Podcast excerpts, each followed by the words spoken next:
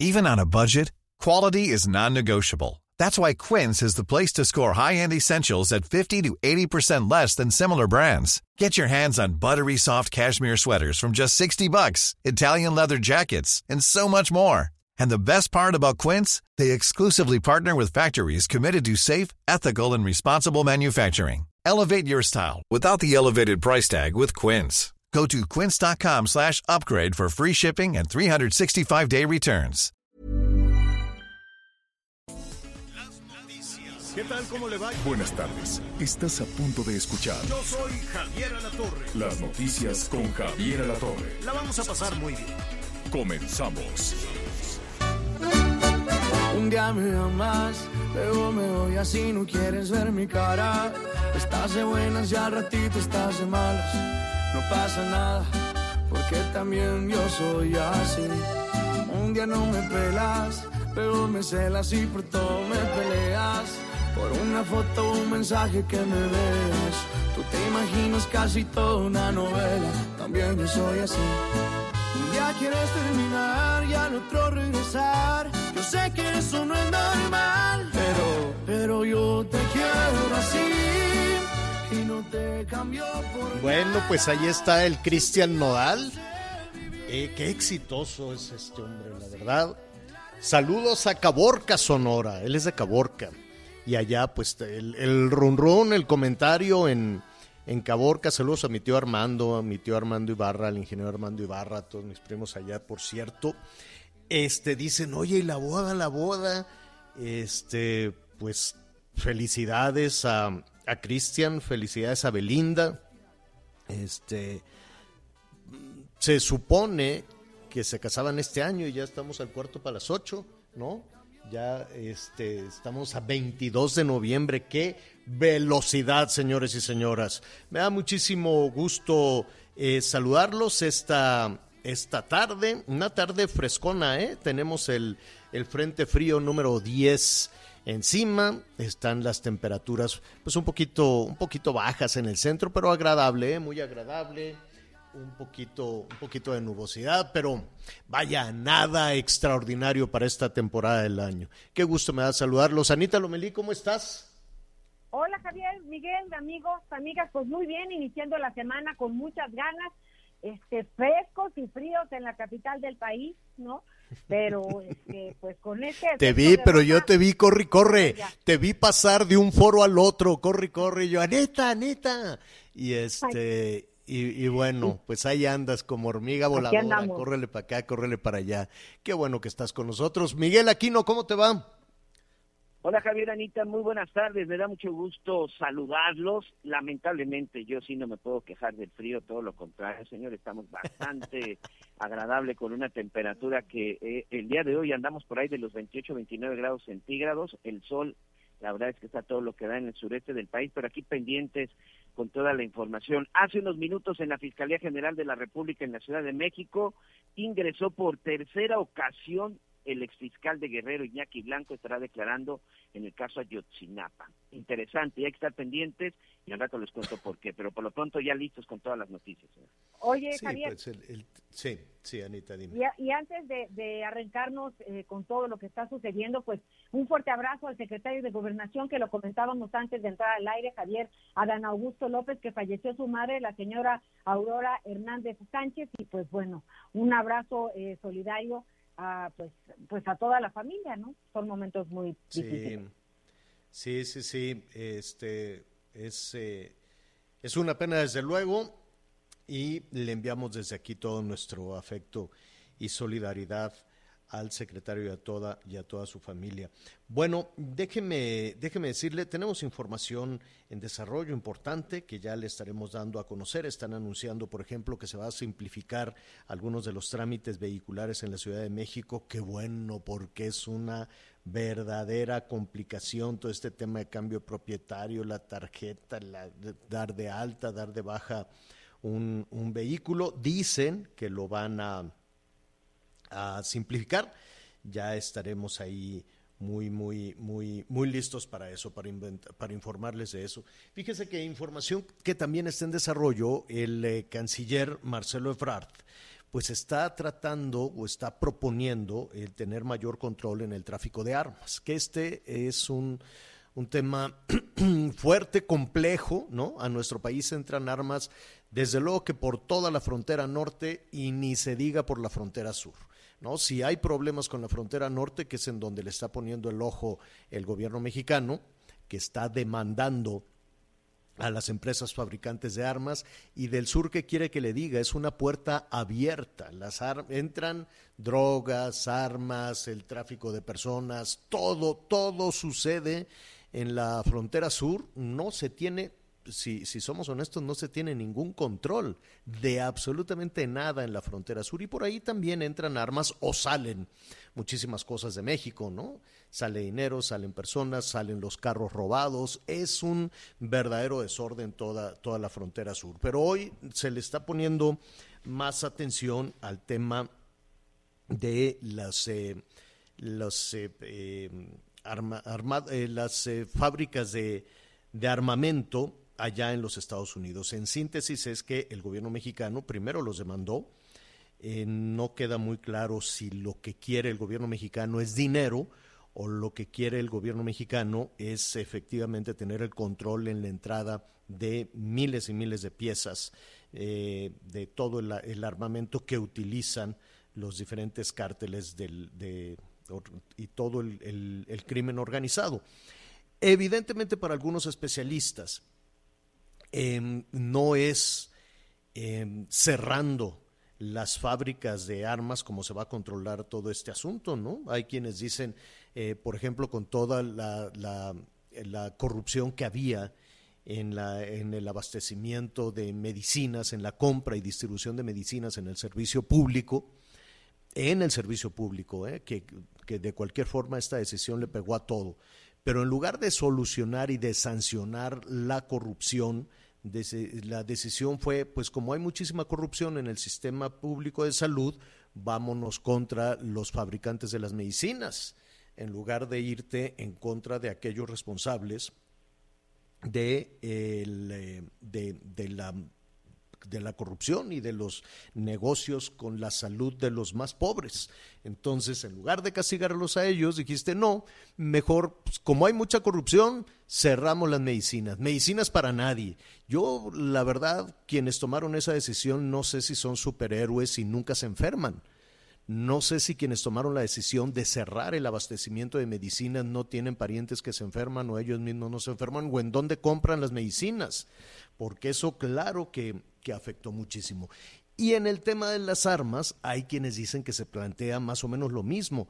Castiga al fabricante de las armas, pero no te metas con el crimen organizado, no te metas con la corrupción en las fronteras, no te metas con toda esa línea de impunidad para eh, la entrada de armas a México. En fin, hay un tema en este, en, en este momento, hay un debate abierto, se registró desde muy temprano este debate abierto en el Consejo de Seguridad de Naciones Unidas que tiene que ver con el tráfico de armas. ¿Y cuál es la propuesta que tiene México? Uno, pues demandar a las empresas productoras de armamento. Em, les están pidiendo que las empresas, los que fabrican las armas, sean los responsables de monitorear la distribución que llega a las manos criminales. Pues las empresas yo creo que están muy ocupadas en otro tipo de cosas.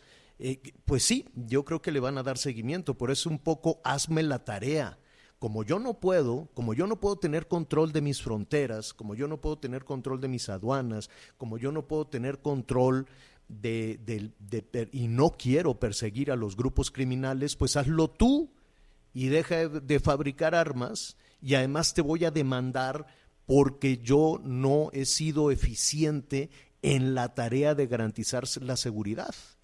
Ese es uno de los puntos de vista, esa es una de, digamos, de las apreciaciones. Hoy entonces el gobierno mexicano está pidiendo a las empresas productoras de armas que den un monitoreo a la distribución para que no lleguen a manos criminales. No, no sé, a reserva de, que hablemos con especialistas en un momentito más, Miguel Anita, pues esa también es una tarea del Estado, es una tarea del Estado mexicano que no puedes dejar en manos de una empresa en otro país, creo yo. Son 11 empresas, son 11 empresas en total las que está demandando el gobierno de México y que sí está solicitando dinero, Javier, está solicitando una indemnización de 16 mil millones de dólares. Ah, pues entonces por ahí va la por ahí va la cosa.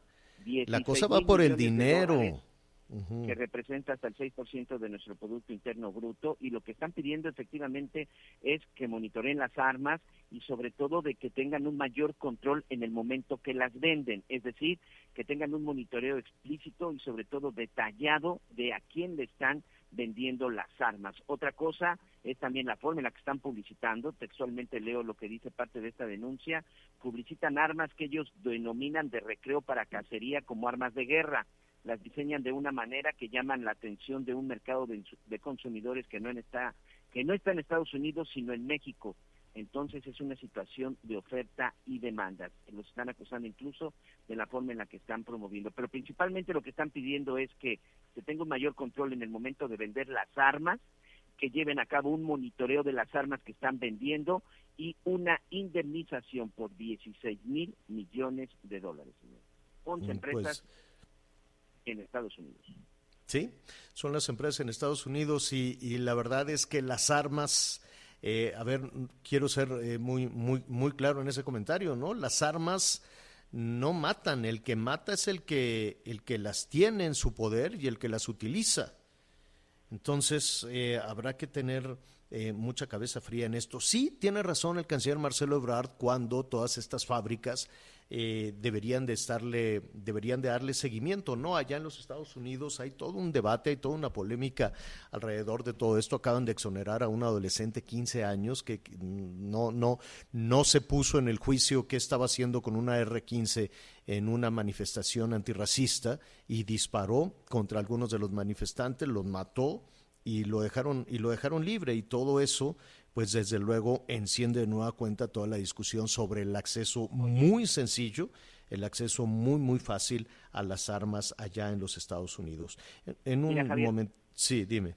Si me permites nada más para, para cerrar este comentario, esto de las armas es como el asunto de las drogas, en donde Estados Unidos acusa a México de que están envenenando y de que están llenando sus calles de drogas los mexicanos, ¿no? En este caso los cárteles mexicanos, y por supuesto que no vamos a defender narcotraficantes, pero yo siempre he dicho algo, ¿cómo llegan las drogas de México a Estados Unidos? A alguien le abre la puerta en Estados Unidos, un norteamericano le abre la puerta a la droga en Estados Unidos y permite su distribución. ¿Cómo llegan las armas norteamericanas a México? Una autoridad mexicana le abre la puerta a los traficantes de armas y es esa forma en la que se lleva a cabo. Creo que esa es la parte por donde deberíamos de empezar, evitar el ingreso de las armas, no evitar la venta. Ese es un asunto que debe de atender Estados Unidos. Lo que debemos atender nosotros es que no entren las armas y las, las armas entran por nuestras fronteras y nuestras fronteras son cuidadas por las autoridades mexicanas. Nada más ahí lo dejamos. Sí, tienes toda la razón. En un momentito más vamos a tratar este tema, este, este tema de, las armas, que sí o sí pues está ligado a que la, la inseguridad y la violencia no se detiene. Y, se tiene que trabajar en todos los eh, en todos los órdenes, ¿no? Yo entiendo esta preocupación de Marcelo Ebrard eh, de, de, tener de evitar la entrada de, de armas pero más allá de pedirle dinero a las eh, fábricas de armas de los Estados Unidos, creo que también tendrías que empezar a revisar la corrupción la porosidad y por qué es tan sencillo que entren las armas a nuestro país, ¿no? Es como el tema de las medicinas, en lugar de ver cómo estuvieron la, la línea de corrupción en el Seguro Social, en el ISTE, en el Seguro Popular, en fin, en todas las áreas de salud pública, en lugar de verlo desde ahí, dijeron, ah, entonces vamos a, a, cerrar la entrada de medicinas porque hay demasiada corrupción y vamos a castigar a los laboratorios y vamos a castigar a las empresas distribuidoras de medicinas. Oye, y los que hacían negocio con todo esto, los gobernadores, los secretarios de salud, los presidentes y las presidentas municipales y todos los funcionarios de las dependencias públicas, ah, no, pues ellos, ellos nada más hicieron el negocio, pero pues mejor vamos a castigar, mejor vamos a cerrar toda la entrada de medicinas y mira ahí las consecuencias. Tenemos un exceso de mortalidad brutal tenemos a gente desesperada, este, en este momento gente desesperada tratando de buscar los tratamientos para lo que tú quieras, para la diabetes, para el cáncer, para la hipertensión, para la enfermedad que tú quieras.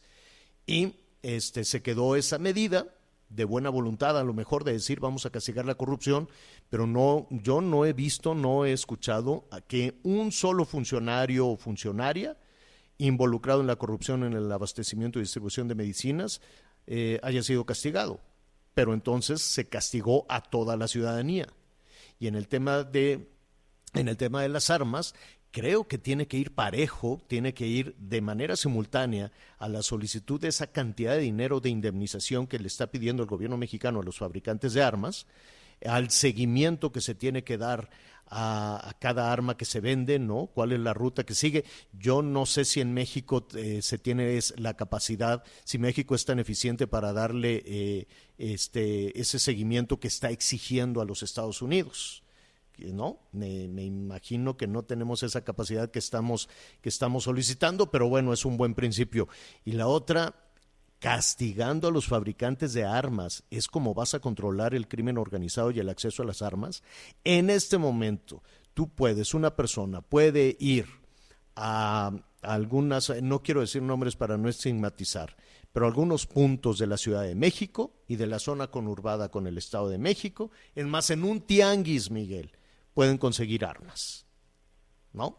Se pueden conseguir armas. Y hay muchas corporaciones policíacas que sí o sí están involucradas también. Ay, que desapareció tal arma de tal, eh, de, de tal, este, cada rato hay... De la eh, propia Guardia Nacional. A la Guardia Nacional le han robado armas y no una, les han robado decenas de armas que posteriormente son decomisadas. Esa es la forma en la que las armas se obtienen o llegan en mano, a manos del crimen organizado, a través del tráfico y, y también a través del robo a las mismas corporaciones policíacas. Y ojo, Javier, solo estamos hablando de las armas de Estados Unidos, pero se nos olvidan las que vienen de Brasil, se nos olvidan las que vienen de Rusia. La, una de las principales armas que tienen los delincuentes es una es un arma que es fabricada y distribuida por los rusos, que es el mentado cuerno de chivo, señor. Así es, si sabes por dónde entran, por la frontera sur, o por las costas, ¿no? O por el Golfo, por el Pacífico, la, porosidad, la, ah, eso sí, no quieras tú ser un ciudadano para hacer un trámite porque se te viene el mundo encima. Pero cuando alguna persona quiere hacer algo indebido, ve, no creo que, no creo que batallen mucho. Eso va de la mano necesariamente con los eh, eh, pues los niveles de inseguridad que eh, la verdad es ¿Para qué le revisamos? Porque ya, eh, ya ves que algunos gobernadores se la pasan diciendo, es que por culpa de Calderón, Calderón fue hace mucho tiempo y ya llevamos tres años de esta administración, ya viene el informe, ahora el día primero, ya llevamos tres años de esta administración y no se ve más allá de, la creación que hubo en su momento de la Guardia Nacional y de encargarle al ejército absolutamente todo, absolutamente todo en este país. Ahora se le va a encargar también la seguridad en algunos estados como Colima, ¿no? Ahí va a tener que entrar este, la Marina Armada de México y van a ser unas policías para cuidar allá todas las playas en el, en el sureste mexicano, en fin, todo se le encarga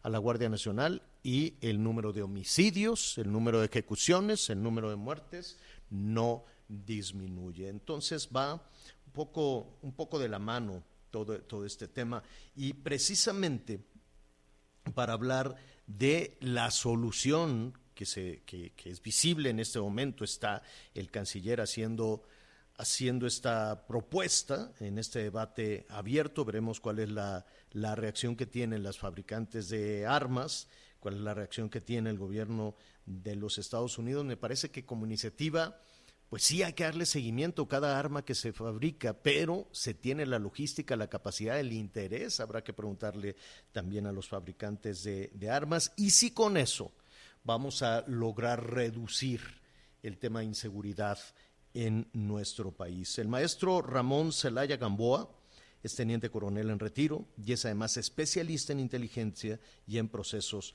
de seguridad y le agradecemos mucho, nos da muchísimo gusto saludarlo. Maestro, ¿cómo estás? Muy buenas tardes. Javier, muy buenas tardes y un saludo al auditorio. Eh, están en este momento desarrollándose este em, foro abierto en la Organización de Naciones Unidas sobre el tráfico de armas. Y México ha tenido una posición eh, por lo pronto, a partir de, lo dicho por Marcelo Ebrard, eh, clara en dos sentidos. Uno, que se le dé seguimiento a cada, a cada arma que se vende allá en los Estados Unidos. Y dos, una cantidad de dinero enorme como indemnización a México. ¿Qué opinión tienes al respecto? Yo creo que en un primer punto este pronunciamiento de la Cancillería es, es correcto.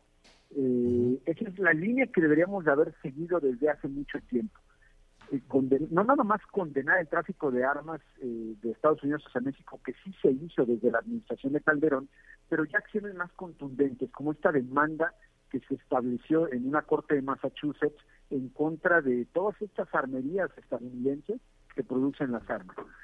Sin embargo, yo creo que tal vez el punto no muy acertado es que se está haciendo un pronunciamiento en contra del tráfico ilícito de armas, pero no se especifica en qué sentido.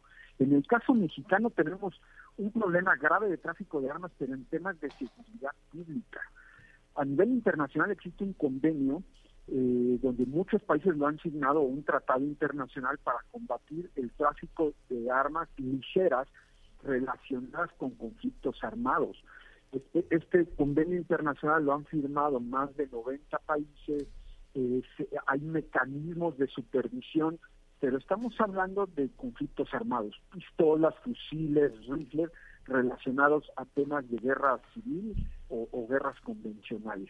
Entonces creo que ese es un problema porque se pueden perder eh, la discusión acerca de si lo que México está planteando es vamos a regular todas las armas ligeras involucradas en conflictos armados o temas de seguridad pública, porque en el caso mexicano en Estados Unidos yo creo que es muy atípico su género y prácticamente no se da en ninguna otra parte del mundo. Armerías tejanas que suministran de armamento a todos los cárteles de la droga y pues el gobierno estadounidense no hace nada y también el gobierno mexicano no hace nada porque entran por nuestras aduanas y en las aduanas hay mexicanos en actos de corrupción donde el gobierno no ha podido erradicar la corrupción y seguimos permitiendo que entren las armas. Eh, eh, estás eh, señalando precisamente la parte delicada en todo esto, ¿no? Es decir, es como dejar la responsabilidad a una empresa, una empresa extranjera, sobre la situación de violencia que tienes en tu país. Hay un tramo enorme entre la salida de una pistola, de una de estas armas, y el, eh, por ejemplo, el reporte de homicidios que escuchábamos esta mañana. Claro, porque a ver, todas las empresas funcionan bajo un esquema corporativo donde pues siempre es obvio, tienen que maximizar ganancias, encontrar eh, nuevas fuentes de mercado, nuevos nichos de mercado, pero eh, culpar tanto como que las empresas que fabriquen estas armas sean las responsables de la violencia, se me hace un poco absurdo y yo creo que si ese es el planteamiento, la demanda, eh, por supuesto que va a fallar, la demanda judicial que interpuso México. Tendría que ponerse en supuesto realmente de falta de regulación en los distribuidores, es decir, todas estas armerías o incluso tiendas departamentales donde venden las armas de fuego, realmente no se establecen mayores requisitos para la venta de armas, pero eso no es un tema corporativo empresarial, por ejemplo, si le pusieran un nombre de Smith Wesson.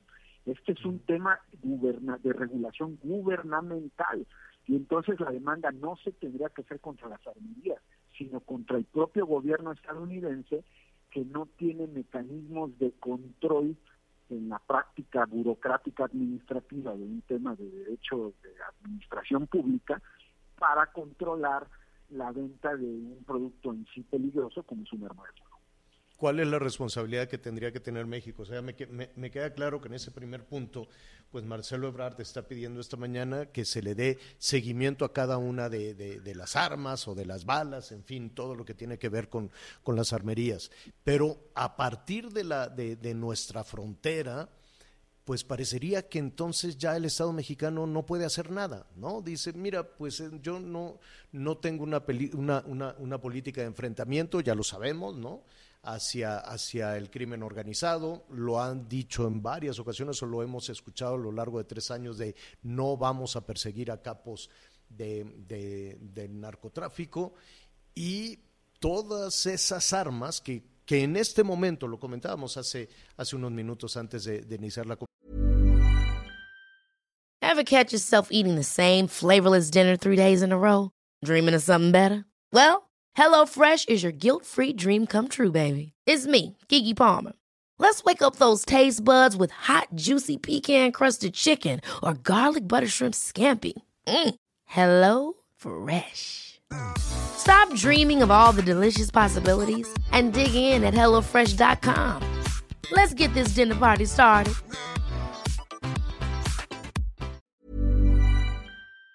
Conversación contigo. En este momento hay personas que pueden estar comprando armas en alguno de los tianguis incluso, ni siquiera muy, muy, muy eh, eh, eh, que, ocultos, ¿no? ¿no? la gente sabe en dónde ir a comprar a comprar este, armas en, en, diferentes partes. Estábamos hablando de la Ciudad de México, la zona conurbada con, con, el Estado de México. ¿Qué faltaría, además de esa iniciativa de Marcelo Ebrard, él está haciendo su tarea como canciller, es decir, oigan, hay que poner atención a las armerías y además me da, te, te, estoy demandando por un dineral. ¿Quién más tendría que actuar en, eh, en, el Estado mexicano o a nivel municipal, a nivel estatal, para evitar eh, tanto la entrada como la distribución de armas? Yo creo que ese es el cut del asunto, Javier. Acabas de poner el dedo en la llaga acerca de la corresponsabilidad del Estado mexicano. Ok, ya demandamos a nivel internacional, ya señalamos lo que Estados Unidos debería de hacer. Ahora México tiene que hacerse responsable de las aduanas porosas que tiene, que ha permitido que todas estas armas, que si bien allá no hay control, que se venden de una manera discrecional, puedan entrar a México. Si no blindamos nuestras fronteras, si no hacemos un sistema eficiente de aduanas que puedan impedir que estas armas de fuego entren a México, no estamos cumpliendo con nuestra parte. Y eso es uno de los argumentos que están utilizando, Javier, las armerías estadounidenses, porque se sabe internacionalmente de la corrupción que ha existido en el sistema de aduanas mexicano, que el Estado mexicano antes y ahora no ha podido resolver, y ese van a argumentar en la Corte que si el Estado mexicano no cuida sus fronteras, ellos, pues su responsabilidad realmente vendría a ser mínima. Pues es un, eh, coincido contigo en que es un buen principio, pero es solo, eh, ¿cómo te diré? Es, es una primera parte más de, más de presencia política, ¿no? Ahora que, que se está abriendo esta nueva relación entre México y Estados Unidos, que en los hechos queda el balón en el aire, ¿no? ¿Quién además del canciller tenía, tendría que estar actuando en consecuencia? Y que no nos pase como con las medicinas, que se culpó a los eh, laboratorios, a las farmacéuticas, a las empresas de distribución eh, y no se castigó a nadie en el tema de la corrupción de, de, estar haciendo negocios con la salud de los más pobres, ¿no? Decían, bueno, pues hay una tremenda corrupción, entonces dejemos, de, eh, cerremos eh, el, acceso a las medicinas porque no podemos controlar la corrupción. Se parece, ¿no? Se parecen estas dos soluciones. Por supuesto, Javier, la parte política siempre va a ser muy importante en estas relaciones bilaterales o multinacionales, en la parte diplomática, pero si no viene acompañada de la parte operativa, ya de la parte funcional, donde realmente se ve cómo se va a impedir que todas esas armas de fuego que no se van a dejar de vender porque es un derecho de, de, ciudadanos estadounidenses según su constitución, más bien cómo se va a regular ya en la parte operativa que esas armas no lleguen a cárteles mexicanos. Pero si no se acompaña, como bien lo dicen, de esa parte funcional, de cómo se va a bajar la iniciativa diplomática al campo, pues va a ser un gran fracaso porque el tema de seguir culpando a un tercero va a seguir imperando en la relación bilateral. Y esto va de la mano y si no tienes inconveniente lo dejamos para, para la siguiente conversación, el, el número altísimo, altísimo de, de homicidios, este, y no, no, no, no se ve, no se ve la estrategia, no se ve. ¿Te acuerdas que allá Durazo dijo al inicio, en seis meses vamos a solucionar esto? Y, se hacía famosa aquella frase del, ¿cómo le decía? El punto de inflexión, el punto de inflexión. Pues seguimos sin ver el punto de inflexión. Eh, hay eh, datos que ofrece Rosicela Rodríguez, la secretaria de Seguridad Ciudadana, pero estamos lejos definitivamente de aquello que se anunció hace tres años. Si no tienes inconveniente, lo discutimos en una siguiente conversación. Con mucho gusto, Javier, a la orden. Saludos al auditorio. Gracias, gracias. Es el maestro Ramón Celaya Gamboa, teniente coronel en retiro y además especialista en inteligencia y en procesos de seguridad. Vamos en este momento a hacer una, una pausa. Es muy breve, volvemos de inmediato. Sigue con nosotros. Volvemos con más noticias. Antes que los demás. Heraldo Radio. Todavía hay más información. Continuamos. Bueno, eh, eh, estamos muy, muy atentos también a, a la situación en, en, Puebla, en Tecamachalco, Puebla, una situación que se vino comentando y que vino creciendo y que fue eh, me refiero a la ejecución o la muerte, o a ver qué resulta en la investigación este, también de unos agentes ministeriales eh, que fueron, eh, pues que, que, murieron y además pues hay una situación ahí muy confusa por con, recibieron un balazo en la cabeza y eso se ha interpretado también de muchísimas formas. ¿Qué fue lo que sucedió el viernes? El viernes por la noche con esta ejecución de estos agentes de la Fiscalía General del Estado de Puebla, quién los mató, qué se ha investigado y cuántas personas hay detenidas en este momento. Vamos con nuestro compañero Jesús Lemus, él es corresponsal del Heraldo Radio allá en Puebla. Jesús, ¿cómo estás?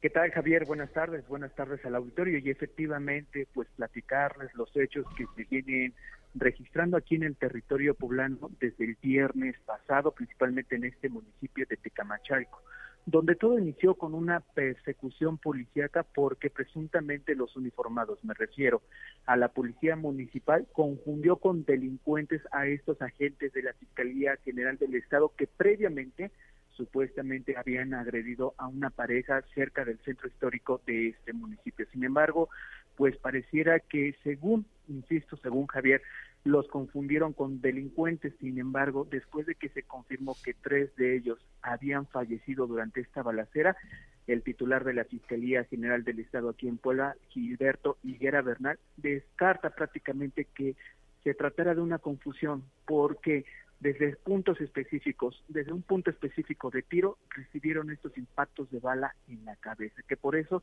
pues están condenando estos hechos que en Tecamachaco, Javier, hay que destacarlo, hay al menos 14 uniformados detenidos, entre ellos pues se encuentra el titular de la Secretaría de Seguridad Ciudadana, Alejandro Santizo, quienes en conjunto estarían involucrados con estos uniformados que te acabo de mencionar, en los hechos que se vivieron en Tecamachalco el viernes por la noche. A raíz de esto, el propio gobernador del estado de Puebla, Miguel Barbosa Huerta, dejó en claro que no se van a permitir las estrategias exculpatorias para deslindar pues responsabilidades sobre este hecho y que por eso dejen claro que se llegará hasta las últimas consecuencias tras la ejecución que se vivió en este municipio, donde también hace referencia Javier que no se ha pedido pues la intervención del gobierno del estado para asumir el control de la seguridad de Tecamachalco luego de que se tiene confirmada la detención de 14 policías municipales, entre ellos el titular de la Secretaría de Seguridad Ciudadana. Escuchemos parte de lo que dijo.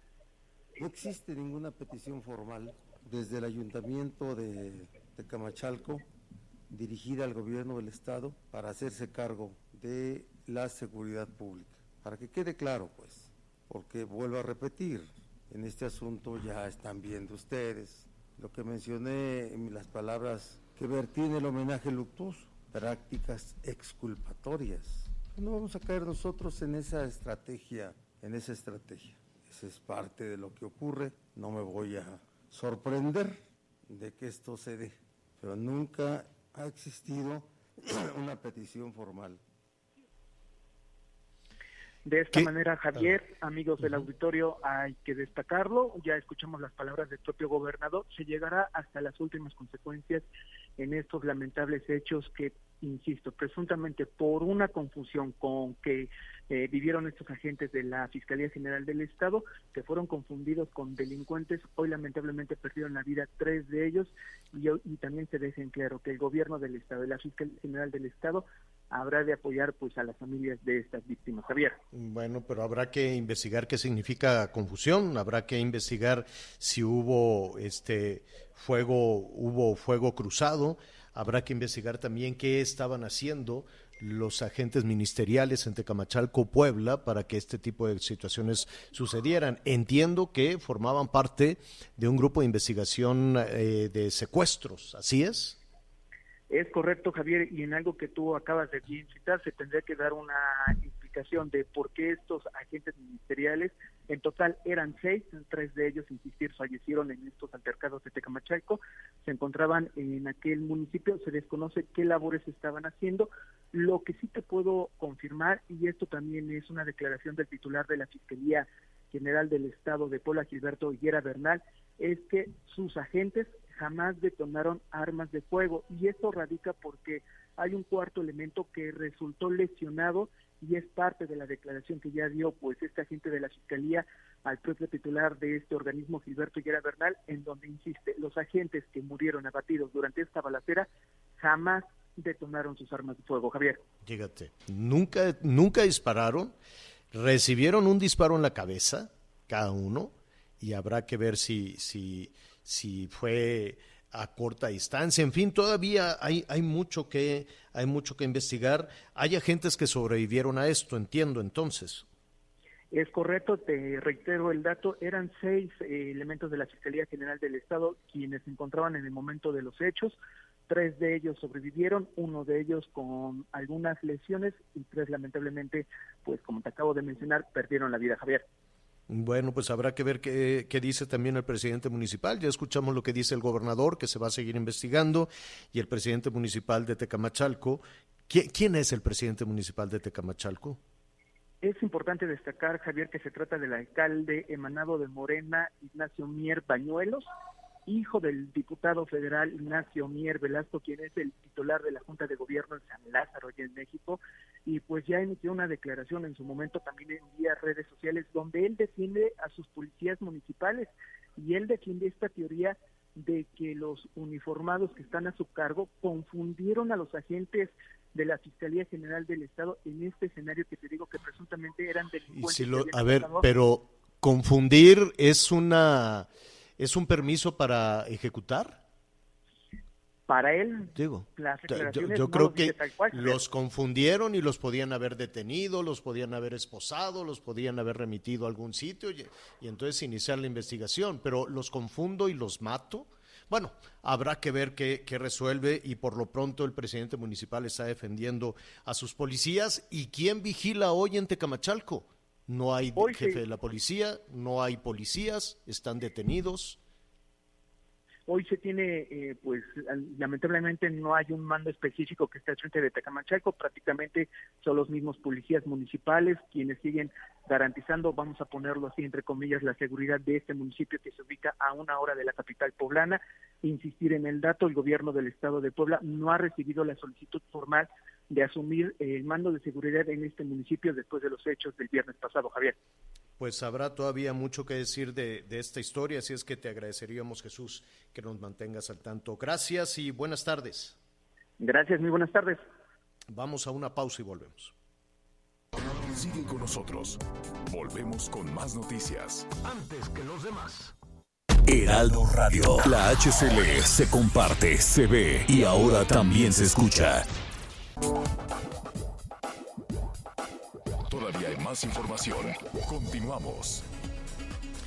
Oiga, le recomiendo en la, en la edición de hoy de, El Heraldo, están eh, ya presentando algunas encuestas, ya se están calentando todos los motores hacia las elecciones del año entrante y pues son las encuestas que son fotografía de un día, ¿no? Los números se pueden ir, se pueden ir eh, moviendo, pero es importante eh, ir viendo más o menos, ¿no? Quién es quién en las este, candidaturas, cómo se están moviendo los partidos políticos. Vamos hoy al tema de Tamaulipas para eh, tener una conversación en ese momento con Jesús Nader. Él es el alcalde de Tampico, tan bonito Tampico, la verdad. Y, eh, y bueno, vamos a ver si, si Jesús Nader le quiere entrar y cómo va a decidir el Partido Acción Nacional la candidatura para el gobierno del Estado. Jesús, qué gusto saludarte. Buenas tardes. Hola, muy buenas tardes, Javier. Muchísimas gracias por la entrevista. Igualmente saludar a Ana, aquí, aquí en Palacio de Gobierno de la ciudad de Tampico. Que es muy bonito Tampico, hay que ir rápidamente. Jesús, dime algo, ¿ya levantaste la mano? ¿Quieres ser candidato de, de tu partido al gobierno de Tamaulipas? Claro que sí, claro que sí, lo hemos levantado, hemos dicho que sí vamos y te lo puedo decir de que sí tengo la aspiración de participar en el 2024, ¿verdad? Eh, con el apoyo de mi partido. Siento que ah. tengo la capacidad, experiencia suficiente y la fuerza para seguir trabajando por el bien común de los, de los tamaulipecos. ¿Cómo lo van a...? Hay, hay, hay dos cuestiones que, que, que habrá que definir. Uno, ¿cómo se va a definir el candidato del Partido Acción Nacional en Tamaulipas. Eso se define en la Ciudad de México, se define en Tamaulipas, se define por encuesta, cómo, y si van a ir en alianza con, eh, con el PRI y el PRD. Sí, mira, eh, tengo entendido que el CEN del PAN a nivel nacional va a llevar ahí a cabo el método de selección de candidato, cuál va a ser el método y van a ser ellos los que digan y den a conocer la metodología, ¿verdad?, para poder escoger el candidato idóneo para representar el Estado de Tamaulipas. La metodología, pero la decisión debería de, tomarse en, Tamaulipas, ¿no crees? Pues es algo que eh, se tiene que definir a nivel nacional, ¿verdad? Allá, y si vamos en alianza, como es lo que se aspira entre PAN, PRI, PRD, creo que los presidentes nacionales se deben de poner de acuerdo y ya tomar una decisión en común para sacar al mejor aspirante y al mejor precandidato que tenga la mayor efectividad y la fuerza, la capacidad para llevar a cabo el proceso electoral el, año venidero. ¿Tú te sentirías cómodo con una alianza? ¿Preferirías ir solo con el partido Acción Nacional? Mira, en pocas palabras, a mí claro que, que preferiría con una alianza. En una alianza con los tres partidos, PAN, PRI y PRD. Claro que seríamos mucho más competitivos. Así. Eh, y además, eh, bueno, lo que tú estás poniendo sobre la mesa son los buenos números de Tampico, porque pues, eh, pues tienes una, una segunda administración, ¿no? Claro que sí, ¿verdad? Y yo estoy seguro que en, las encuestas eh, nos favorecerían por los resultados que hemos llevado. Aquí en Tampico sacamos muy buenos números ahora con la reelección y fuimos el único distrito que nos llevamos el carro completo en la, con las dos diputaciones locales, la, la diputación federal y en la gran mayoría de las encuestas reconocidas a nivel nacional, pues como Mitoski siempre nos han ocupado, siempre nos han ubicado como uno de los mejores alcaldes, el número dos, a veces salimos en el número uno, muchas de las veces hemos sido muy contundentes en niveles de aprobación y eso pues tú sabes que se gana con el trabajo, con los resultados, el compromiso que hemos tenido con los tan pequeños. Pues Jesús, eh, te agradecemos estos minutos y estaremos pendientes a la decisión que tomen en el CEN, en el CEN del PAN y, a la decisión que tú también tomes de manera personal, ya que tu administración, si no me equivoco, pues se extendería hasta el 2024, pero supongo que sí, tendrías que... vamos, vamos a esperar la decisión, yo estoy muy confiado por los números que nos representan y esperemos que, que sea por la metodología de las encuestas, unas encuestas bien hechas, de confiable, de confianza, por el buen trabajo que hemos hecho acá.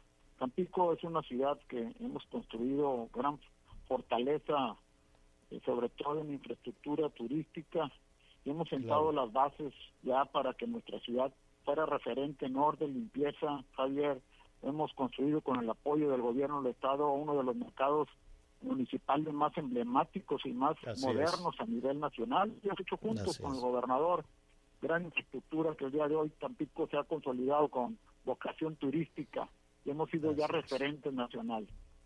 Jesús, eh, pues por tu conducto un saludo a todos nuestros amigos allá en eh, Tamaulipas, en Tampico en particular, y estaremos aquí pendientes una segunda conversación. Gracias, Jesús. Claro que sí, y estaremos muy atentos Y con Gracias. mucha comunicación, Javier. Muy amable. Gracias. Saludos. Eh, Es Jesús Nader, el alcalde de Tampico. Una pausa y volvemos. Sigue con nosotros. Volvemos con más noticias. Antes que los demás. Heraldo Radio. La HCL se comparte, se ve y ahora también se escucha. Todavía hay más información. Continuamos. Bueno, eh, aquí hemos, eh, le hemos dedicado una buena parte del programa a este tema de las armas, del crimen organizado, de los homicidios, de las ejecuciones. Y Guerrero es sí o sí, pues uno de los estados que ha venido arrastrando y batallando todo este tema de la inseguridad desde hace ya muchísimo tiempo. La inseguridad, la impunidad, los asaltos, los robos, en fin, todo este tema que tiene que ver con la criminalidad. ¿Quién debe de cuidar a la ciudadanía en Guerrero? Uno supone que son las Sí. instancias, que son las instituciones, ¿no, Miguel? ¿Quién, quién tiene la es. responsabilidad de eso?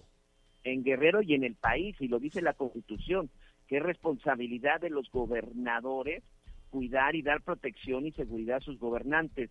Y bueno, pues resulta que la presidenta municipal de Chilpancingo Guerrero, la morenista Otilia Norma Hernández Martínez, dice que pues que la seguridad no es responsabilidad de la de las instituciones, señor. Dice O sea, que, que la se, que se cuiden solo, que se cuiden solo la las ciudadanas, los ciudadanos.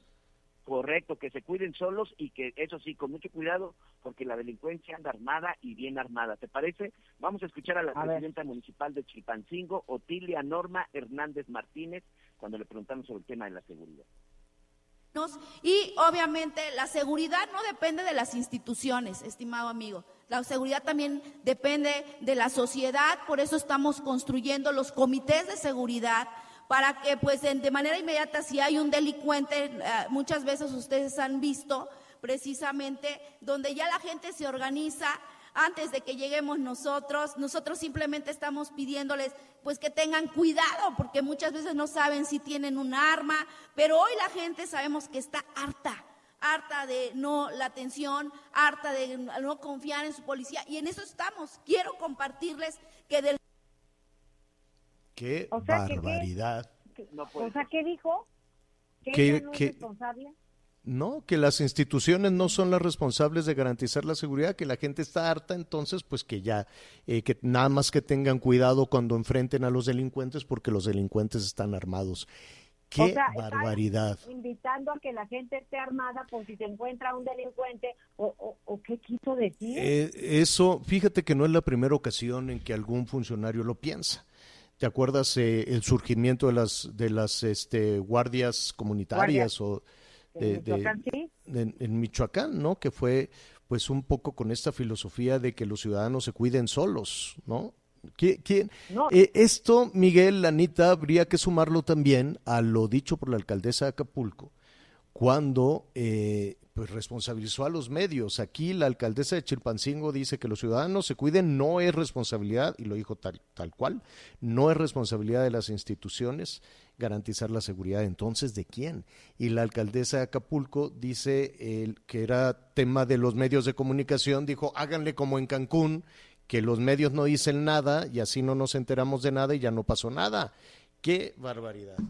Pero eh, así está Guerrero precisamente por esa filosofía y por esa toma de decisiones, Miguel.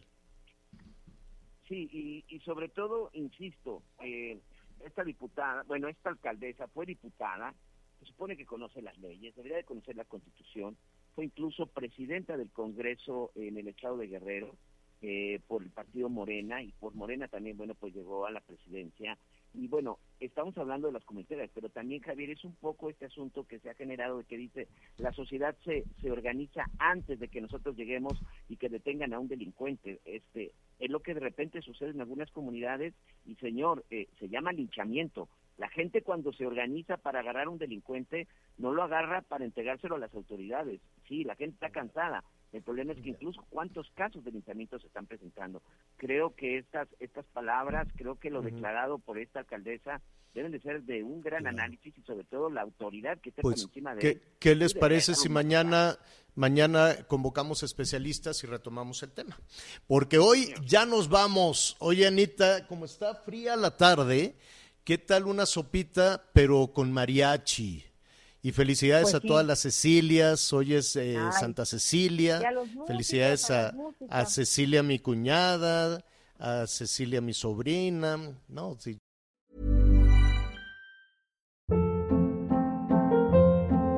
Hold up. What was that? Boring. No flavor. That was as bad as those leftovers you ate all week. Kiki Palmer here, and it's time to say hello to something fresh and guilt-free. Hello Fresh. Jazz up dinner with pecan-crusted chicken or garlic butter shrimp scampi. Now that's music to my mouth. Hello Fresh. Let's get this dinner party started. Discover all the delicious possibilities at hellofresh.com.